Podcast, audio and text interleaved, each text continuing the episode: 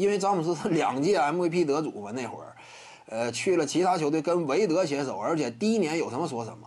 第一年当时啊，因为韦德他本身就是队内老大，他这个风评也高，而且那一年的竞技状态也好啊，所以怎么讲呢？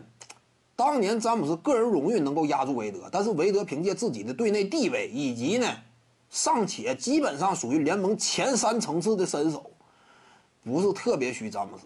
当时的韦德呀，不是特别虚詹姆斯。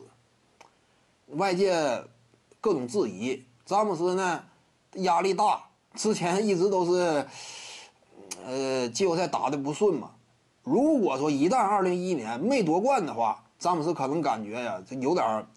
一想就感觉挺害怕的，因为詹姆斯当时确实就是心态上各个方面呢，也多少有点患得患失。就当时詹姆斯确实是，这个你你也在所难免，因为詹姆斯那会儿也是二十多岁嘛，呃，心态上有点患得患失，外界压力也确实大，多种不利的客观因素的影响之下，詹姆斯那那个那组系列赛确实是畏手畏脚打的，根本不像以往的詹姆斯。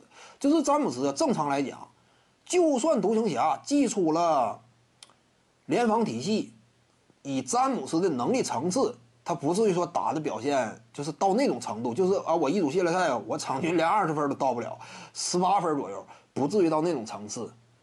就是詹姆斯那会儿多年轻啊，你就凭借自己的身体力量，造罚球也不至于就拿这点分但是当时詹姆斯心态多少有点崩了，就是 不太敢打。就没看这低位背身，我记得应该是什么情况，应该是差不多前两场比赛当中其中之一吧。低位背身打一打就老打不进，外界有点质疑他。后期呢，就是只就算说低位有错位，面对这个波多黎各一座山叫什么名了？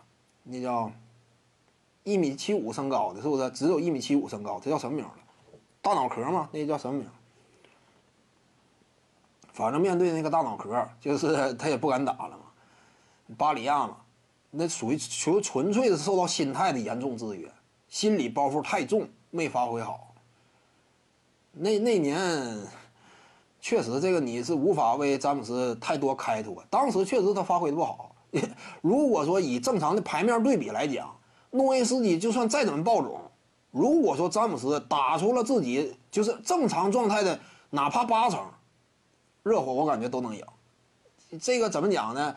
诺维斯基优秀不假，他也确实战胜了巅峰期携手的热火三巨头。但只要那年的詹姆斯，说实话，那年詹姆斯啊，打出的水准也就是五到六成之间，七成都够不上。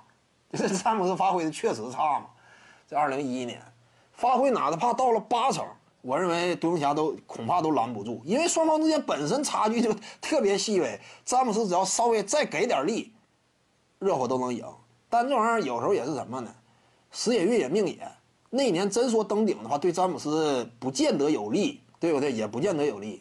徐静宇的八堂表达课在喜马拉雅平台已经同步上线了。各位观众要是有兴趣的话呢，可以点击进入到我的个人主页当中，在专辑页面下您就可以找到它了。